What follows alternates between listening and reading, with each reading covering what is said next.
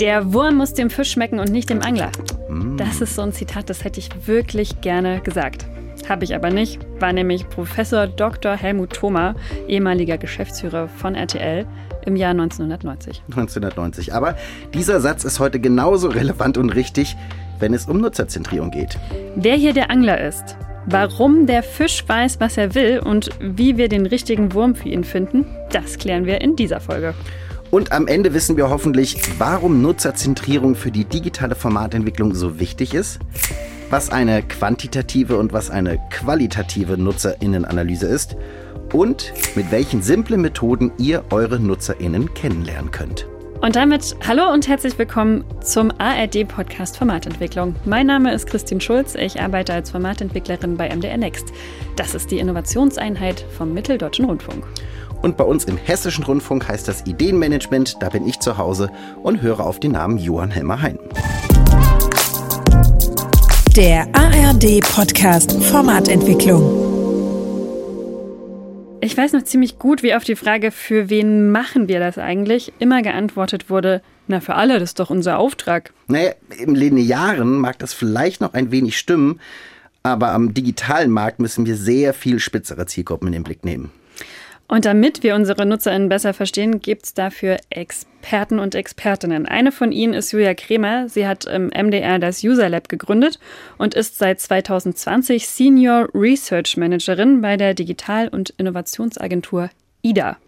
Sie setzt regelmäßig qualitative Studien und Produkttests auf, führt sie durch und wertet sie auch aus. Damit weiß sie so ziemlich alles über NutzerInnen, wie man sie richtig befragt und wie man die ersten Schritte in der nutzerzentrierten Formatentwicklung geht. Hi Julia. Hallo ihr zwei. Ob ich alles weiß, kann ich noch nicht versprechen, aber ich, ich kann ein bisschen was mitbringen auf jeden Fall. Die eierlegende Wollmilchsau, es gibt sie doch. Natürlich, ich bin's. Hallo. Endlich mal.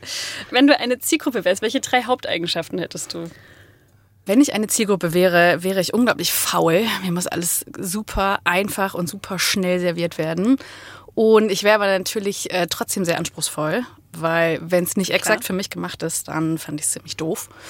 Und äh, ich würde mich für ziemlich nerdige Sachen interessieren, wie äh, Star Wars, Star Trek, Raumschiffe, Weltall. da erreicht man mich. Nerdig, faul, anspruchsvoll. Ja, so, cool, oder? das ist doch das ist eine super Grundlage. Ich würde sagen, wir können uns eigentlich sofort an die Entwicklung machen. Tausend. Ideen im Kopf. ähm, was ist das Schönste an deinem Job? Das Schönste an meinem Job ist, dass man eben so unglaublich vielfältige Leute trifft, dass man immer wieder mit ganz anderen mit Menschen zu tun hat, die auch ganz anders sind als man selber. Und ich habe noch nie eine Studie durchgeführt, bei der ich nicht überrascht wurde.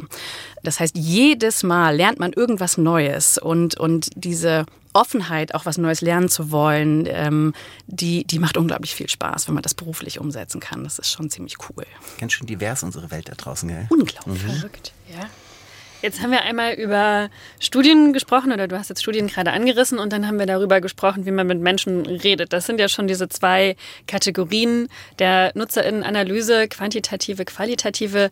Kannst du es für uns nochmal ganz klar sagen, was macht die beiden aus und ähm, warum brauche ich beide für die Formatentwicklung?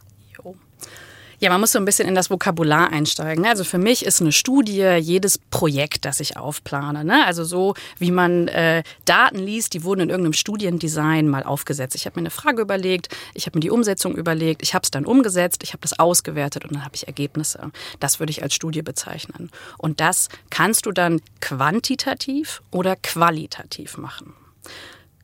Quantitativ heißt was mit Zahlen. Ja, ich möchte was zählen. Das heißt, das sind meistens größere Erhebungen, größere Studienprojekte, wo ich eben viele Leute frage, denen ich am besten einen Fragebogen schicke, den füllen die schriftlich aus und dann habe ich am Ende ganz viele Daten. Dann habe ich große Tabellen, Statistiken, die mir irgendwas verraten. Und mit quantitativen Studiendesigns kann ich zählen. Ja, habe ich geschlossene Fragen, auf die ich Antworten bekomme. Das heißt, es gibt mir Tendenzen. Leute mögen das lieber als das. Leute finden das spannender als das in einer relativ großen Gruppe. Und das Ergänzende Design dazu ist das qualitative Design. Das heißt, da rede ich mit weniger Leuten, das mache ich auch absichtlich.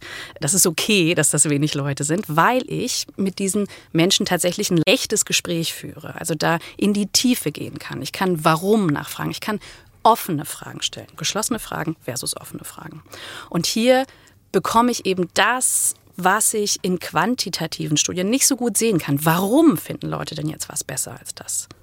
Und ich kann auch die Sachen mir anschauen, die ich vielleicht gar nicht einfach so herbeten kann, von denen ich gar nicht weiß, dass ich sie möchte, dass ich die also vielleicht eher so ein bisschen im Subtext liegen, wo ich selber erstmal als befragte Person drüber nachdenken muss, warum finde ich denn was wie? Also das sind zwei äh, Designs, Quanti und Quali, die unterschiedliche Ansätze bieten und die sehr gut ineinander greifen.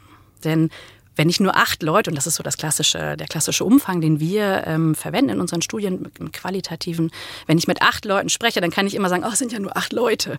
Aber es sind acht Leute, mit denen ich in die Tiefe gegangen bin und die vielleicht mir wieder Fragen generieren, die ich in ein quantitatives Design stecken kann. Also ich kann danach auch dann wieder das, was ich rausgefunden habe, in eine Umfrage stellen und überprüfen, ist die Theorie, die ich daraus gebildet habe, gut oder schlecht, richtig oder falsch.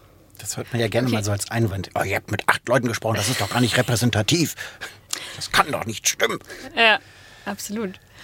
Okay, ich würde mal versuchen, praktisch zu übersetzen, was das für mich jetzt äh, heißen würde als Redakteur. Also ich würde mir Studien ranziehen im besten Fall und ich würde im besten Fall Leute befragen und quasi einen riesengroßen Aufwand betreiben. Also das ist ja schon sehr viel Arbeit, die ich reinstecke, bevor ich irgendwas auf den Bildschirm geschmissen habe oder ähm, in ein Mikrofon erzählt habe oder wie auch immer.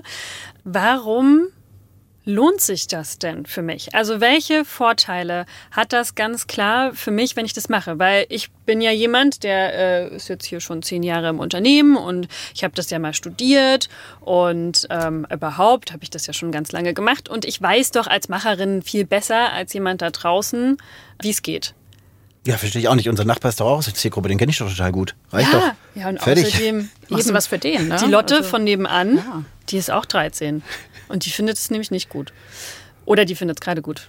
Je nachdem. Also du weißt, worauf ich äh, Mhm, hinaus will. mhm. Warum hat das dann jetzt Vorteile für mich, wenn ich mich überhaupt mit dem Nutzer, der Nutzerin auseinandersetze? Weil wir uns selbst am nächsten sind. Also fangen wir mal an mit diesem Handwerksgedanken, den du gerade aufgeworfen hast. Und natürlich kann man ein Handwerk und kann man tolle Formate machen.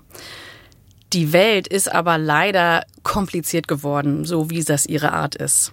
Das heißt, wir bewegen uns nicht mehr in klaren Bahnen. Wir haben nicht mehr, und ich weiß, jetzt greife ich sehr weit in die Vergangenheit, nicht mehr die 20 Sender und da platziere ich ein Format und das wird gesehen.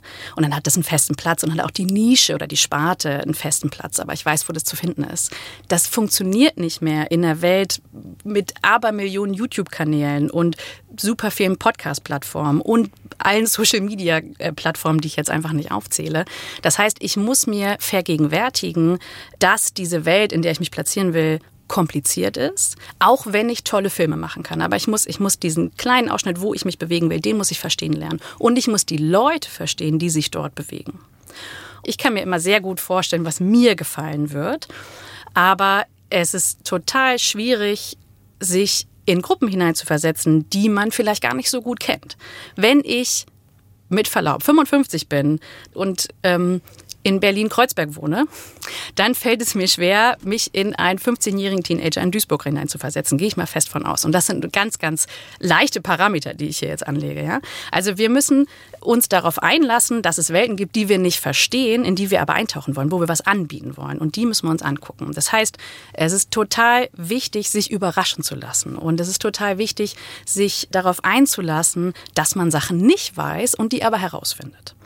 Und das heißt, FormatmacherInnen müssen Zielgruppen bedienen, zu denen sie nicht gehören. Und das geht nur durch Kontakt. Das geht nur, indem ich mir Studien durchlese. Sind es Milieustudien oder indem ich mit diesen Leuten spreche oder, oder, oder. Jetzt habe ich aber trotzdem noch eine Frage dazu. Also warum weiß denn die Zielgruppe der Nutzer, die Nutzerin, was er will? Wie sehr können wir denen wirklich vertrauen und wann können wir das nicht? Ja, das ist gemein. Die wissen es nämlich eigentlich nicht. Also es ist okay, vergesst alles, was ihr gehört habt. Ja, das war's. Ciao. Wir gehen mal doch die Doch, Leute von nebenan. das ist tatsächlich super schwierig, ne? Weil ähm, wenn ich dich jetzt frage, Christine, was guckst du am liebsten auf YouTube, dann greife ich mal voraus, dann nennst du mir coole Bildungsformate und äh, dann sagst du, dass du eigentlich am liebsten immer nur Dokus guckst und ganz hochqualitativ produziertes Zeug. Aber ey, wir wissen, was du guckst. Ne? Also, äh, das heißt, ich möchte bestimmte Antworten geben. Ich weiß, dass bestimmte Sachen von mir erwartet werden in vielen Situationen, wenn ich nach meiner Meinung oder nach meinen nach dem, was ich mache, gefragt werde.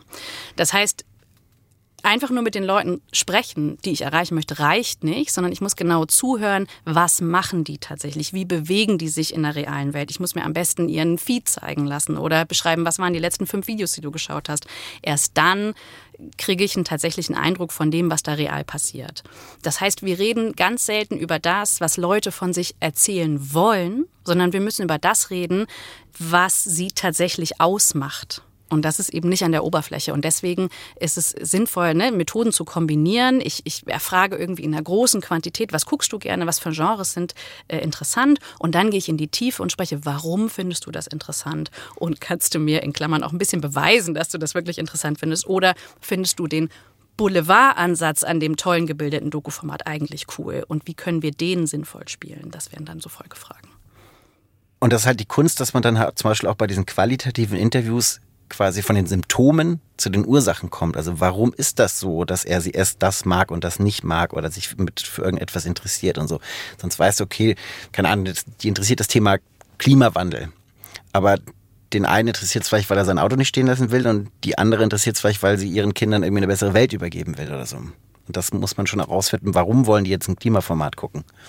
Aber da muss sich ja der potenzielle Nutzer, die potenzielle Nutzerin auch ganz schön nackig machen. Und da hast du gerade schon ein Stichwort gesagt, Methoden. Also man fragt quasi ja so von hinten durch die Brust ins Auge. Man fragt ja eigentlich nicht direkt, oder? Idealerweise fragt man nicht direkt, sondern kommt miteinander ins Gespräch und versteht diese Person gegenüber. Ne? Also versteht auch das eben, was sie nicht sagt. Oder also viele Sachen kann ich halt auch gar nicht artikulieren. Ist mir nicht klar, warum ich das nun geil finde. Ähm, aber ich, ich, kann, ich kann beschreiben, was ich daran jetzt cool finde oder was mich daran anzieht. Und daraus können wir Ableitungen treffen. Also eine kluge Kollegin hat letzt gesagt, wir sollten in der Lage sein, jedes Thema für jede Zielgruppe aufzubereiten. Und es ist immer nur eine Frage des Wies. Auf welcher Flughöhe setze ich an? Welchen Zugang schaffe ich? Ne? Ist der niederschwellig oder, oder nicht so niederschwellig? Und wo platziere ich das? Wo befindet sich diese Zielgruppe? Also ich muss die Parameter finden, die das ausmacht, die, die, die den Reiz ausmacht für eine bestimmte Gruppe. Das finde Also ich ich versuche das Warum zu erfahren, damit ich das Wie gestalten kann. Ganz so, genau. Wo Sehr wir schön. quasi auch wieder bei dem Bild vom Anfang wären, ich muss rausfinden, welcher Wurm meinem Fisch schmeckt, damit ich diesen Wurm halt optimal herstellen kann. um Und ob dein Fisch Tag- oder Nacht aktiv ist und ob er ein Salzwasser- oder Süßwasserfisch ist. Alle, alle diese und ob er Faktoren. sich aufpusten kann oder nicht. Aber ich finde das total wichtig, weil es gibt ja auch immer wieder diesen Vorwurf, ja, aber wenn wir nur noch das machen, was die Zielgruppen wollen, dann geben wir ja so unsere redaktionelle Hoheit aus der Hand. Und dann machen wir ja gar nicht mehr Journalismus im eigentlichen Sinne. Und ich finde, das stimmt überhaupt nicht. Wir machen das genau wie vorher.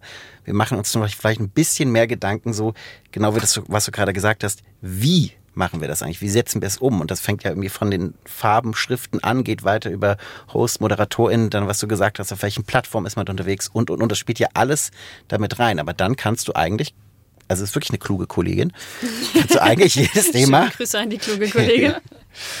kannst du eigentlich jedes Thema irgendwie beackern. Ich kann euch mal zwei Beispiele erzählen, ganz kurz. Ich habe letztes Jahr ein Format mit begleitet, ähm, das eigentlich ein lineares Format war. Und schöne große Bilder. Ich nenne jetzt äh, Thema und Ressort und Hintergrund nicht, sondern ein Format mit schönen großen Bildern, ruhigen Erzählstimmen, ganz, ganz nett gemacht. Und dieses Format sollte ein ähm, ja, digitales Beiboot, darf man vielleicht sagen, ne? also sollte auf YouTube expandieren. Und das haben sie ganz toll gemacht, einen guten Prozess aufgesetzt, das auch mit NutzerInnen entwickelt und Konzepte geschrieben und das Ganze umgesetzt, sind live gegangen und der Kanal läuft nicht. Es funktioniert einfach nicht so richtig. Wir haben den dann in einem Optimierungsprozess auch vertestet, haben mit acht Menschen gesprochen. sieben Menschen, die das einfach großartig fanden, die große Fans waren, die sofort auf Abonnieren geklickt haben, die das vorher nicht kannten und gesagt haben, ja super, das ist ja total schön. Eine Person, die gesagt hat, voll nicht meine Welt, finde ich richtig doof, weil das ist nicht YouTube die aber sonst vom beschriebenen Interessensprofil dieser eine Typ total gepasst hätte. Der mochte das Thema, der mochte die Länge, der mochte die Facetten, äh, die da erzählt wurden, aber die Art und Weise, wie das da präsentiert wurde, war nicht seins. Und das ist jetzt ganz schwierig, da musst du das auseinanderhalten. Aber ich habe doch von acht Leuten sieben fanden es super, die das aber bisher auch noch nicht gefunden hatten. Und eine Person passt eigentlich, aber findet es blöd. Steht also für eine Gruppe. Der, war, der hat eine sehr reale Gruppe von NutzerInnen auf YouTube repräsentiert. Und dann stehst du an einem Scheidepunkt. Also optimiere ich das jetzt für diese sieben linear getrieben, denn das war der große Unterschied. Das sind Leute, die sehr fernsehaffin waren, die eben dieses große Bilderformat super fanden. Optimiere ich das für die, damit die das besser finden? Oder setze ich auf eine andere Zielgruppe, die eine andere Aufbereitung braucht? Also und ich muss meinen eigenen Grund eigentlich, wo will ich mit dem Format hin, nochmal neu definieren. Ganz genau. Und das andere ganz typische Beispiel sehen wir ganz oft äh, in Redaktionen, dass Formate für bildungsferne ländliche Zielgruppen gemacht werden soll, was ja wichtig und richtig ist, dass wir aber in Redaktionen natürlich urbane AkademikerInnen sitzen haben. Ne, das heißt, die wollen eine Lebensrealität bedienen und die wollen Themen aufbereiten in einer Art und Weise, die sie selber nicht kennen. Da komme ich nicht umhin, mit den Menschen, die ich erreichen will, in irgendeiner Form zu sprechen, in irgendeiner Form verstehen zu wollen, wer ist das, was soll das, weil auch da ganz klar zu sehen ist in den Nutzungszugriffen, in dem, was sie als Feedback bekommen, dass sie immer noch mit AkademikerInnen sprechen. Also diese, ne, diese Brüche zwischen dem, was kann ich gut, wo fühle ich mich wohl und was möchte ich aber eigentlich erreichen, die kann ich versuchen zu beackern, indem ich mich mit Zielgruppen auseinandersetze. Und wenn ich das jetzt als Redakteur das erste Mal machen will, ohne direkt meinen Chef irgendwie nach finanzieller Unterstützung zu fragen oder einer Extraschicht oder wie auch immer. Gibt es da eine Methode, die du uns vielleicht mit an die Hand geben kannst? Einfach nur mal zum Ausprobieren, dass ich so ein Gefühl bekomme, wie Nutzerzentrierung funktioniert. Ihr könnt mich gerne jederzeit anrufen. ähm, ja, das ist ähm, natürlich, ne, das ist immer aufwendig. Ich, wenn, wenn ich jetzt von Studien spreche, ne, das klingt ja auch gleich schon viel größer als das, was man vielleicht im, im Redaktionsarbeitsalltag leisten kann. Aber es gibt natürlich Mittel und Wege, sich dem erstmal anzunähern. Und zwar als allererstes muss in irgendeiner Form eine Recherche erfolgen. Ich würde immer, immer, immer dazu raten, irgendwelche Daten zu finden, zu suchen erstmal und bei der Hand zu haben und anzuwenden. Denn in dem Moment, in dem ich irgendwie aus meinem Bauch heraus entscheide, oh, das ist, glaube ich, das ist die Zielgruppe, von der ich möchte, dass wir sie erreichen, gehe ich von dem aus, was ich selber weiß und wo ich mich wohlfühle. Das heißt, ich muss immer gucken, wo muss ich meinem Instinkt vielleicht auch ein bisschen misstrauen. Und aus meiner eigenen Komfortzone quasi austreten. Ganz genau. Ja? Also sucht euch irgendeine Form von Datengrundlage. Das können zum Beispiel auch die Mediennutzertypologien von ARD und ZDF sein die zum gegebenen Zeitpunkt ein bisschen veraltet sind, aber erstmal eine Grundlage geben. Ne? Das können aber auch zahlreiche Studien sein. Man findet unglaublich viel Studien, wenn man thematisch denkt. Also was wissen wir über dieses Thema? Man findet unglaublich viel zu Milieus. Ich habe vielleicht ein Milieu im Kopf, äh, dem möchte ich mich annähern. Was kann ich darüber erfahren? Das ist selber noch keine Methode, aber das muss, glaube ich, der Grundstein sein, von dem wir sprechen. Dann schreibt euch auf Basis dieser Daten eine Zielgruppe zusammen. Versucht die zusammen zu puzzeln, zusammenzubringen, aber macht das eben begründet. Dann seid ihr fein. Und wenn ich nicht mit den Leuten sprechen kann, dann muss ich mir das nächstbeste suchen und das bin ich vielleicht selber, indem ich aus der Perspektive dieser Person spreche. Ihr seid am besten zu zweit, ja? Eine Person wird zur fiktiven Persona, nenne ich das jetzt mal, damit wir es unterscheiden können, wird zu einer Person aus dieser Zielgruppe und versucht in diese Rolle reinzuschlüpfen dein Gegenüber, euer Gegenüber, das Gegenüber, befragt diese fiktive Persona und redet über das Thema, möchte besser verstehen, warum ist dieses Thema, warum ist dieses Format, diese Nutzungssituation, was auch immer euch beschäftigt, warum ist es für dich relevant? Und Journalisten müssen es in der DNA haben, fünfmal warum fragen. kann, man, kann man machen. Das, das stimmt. Hin. Interviewen ist, sollte eigentlich eine unserer leichtesten Übungen sein. Das ja. müsste ja eigentlich, das müsste doch klappen, bin ich mir sehr sicher. Und äh, das ist, ich das braucht ein bisschen Überwindung. Das macht vielleicht auch nicht jedem gleich viel Spaß, aber wenn man es so zu zweit unter sich macht, dann ist das auch eine ganz nette Sache. Und wichtig ist danach, das dann doch nochmal auszuwerten. Also wirklich zu fragen, okay, sind wir der gleichen Meinung? Sind wir sicher, diese Person hätte so geantwortet? Welche Probleme sehen wir da? Ähm, wo wollen wir nochmal reingehen? Welche offenen Fragen haben sich jetzt vielleicht neu ergeben und wie können wir die beantworten? Also ihr versucht möglichst nah ranzukommen, basiert auf dem, was ihr irgendwann mal vorher recherchiert habt.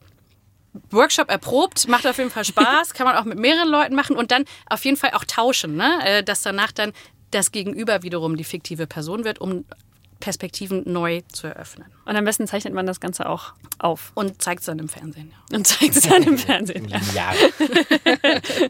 Aber nur da. 23.55 Uhr. Schön. Äh, vielen, vielen Dank. Ich glaube, das hat sehr weitergeholfen. Das hat uns sehr, sehr erhellt. Vielen lieben Dank, Julia. Helmer, ich finde die Sache mit dem Interview ziemlich cool. Du willst jetzt eins mit mir führen? Wir machen dann eins. Ich würde sagen, wir machen nachher mal eins. Du kannst schon mal überlegen, wer, welche Persona du sein möchtest. Wenn wir hier durch sind, äh, machen wir das mal. Dann quatsch mich mal aus. Wir haben ja am Anfang der Folge ein äh, Versprechen gegeben, welche Fragen wir geklärt haben wollen. Und jetzt äh, fasse ich mal zusammen, was haben wir gelernt? Wir haben gelernt, äh, nutzerzentrierte Formatentwicklung ist deswegen so wichtig, weil einfach der Markt so groß und fragmentiert ist ähm, und ich einfach so viele MitkonkurrentInnen habe und ich dann nur da einen Stich machen kann, wenn ich dann auch wirklich ein Produkt, ein Format da publiziere, was das Bedürfnis meiner Zielgruppe und auch die Nutzungsgewohnheit tatsächlich trifft. Quantitativ, da geht es um Zahlen, viele Zahlen, ganz viele Zahlen. Fragebögen kann man an viele Menschen schicken, das sind dann die geschlossenen Fragen. Die kann ich auswerten, habe dann eine Statistik, da rede ich mit ganz vielen Leuten. Mit weniger Leuten rede ich beim Qualitativen, ist trotzdem total wichtig, denn da bist du im Gespräch, da kannst du tiefer gehen, da kannst du Details rausfinden. Warum, warum, warum? Und damit sind wir auch schon bei der Methode. Das ist schon das Wichtigste, die DNA der Journalisten, Five Whys, immer wieder Warum fragen. Aber vorher vielleicht nochmal äh, Studien auswerten, um eine Grundlage zu haben, eine Persona bilden und dann versuchen, aus der Perspektive diese Fragen zu beantworten. Und dann sind die Chancen schon mal besser, dass es erfolgreich wird. Das hast du sehr schön zusammengefasst. Wir hoffen, ihr habt jetzt richtig, richtig Lust bekommen, eure Angeln auszuwerfen und eure Nutzerfische mit Premium-Würmern anzulocken und zu verwöhnen. Wenn ihr jetzt noch ein bisschen tiefer eintauchen möchtet, dann haben wir in unserem Formatentwicklungs-Playbook ein ganzes großes Kapitel mit Methoden und Arbeitsblättern rund um das Thema Nutzerinnenanalyse für euch vorbereitet. Verlinken wir euch in den Show Notes. Jetzt wünschen wir euch viel Spaß beim Testen und Entwickeln und sagen Dankeschön und auf Wiedersehen. Bis zum nächsten Mal. Und das ist ein Versprechen, denn es macht wirklich Spaß. Ja, es ist auch viel Arbeit, aber es macht auch wirklich viel Spaß. Und das werden wir auch beim nächsten Mal beweisen. Tschüss. Juhu. Der ARD Podcast Formatentwicklung.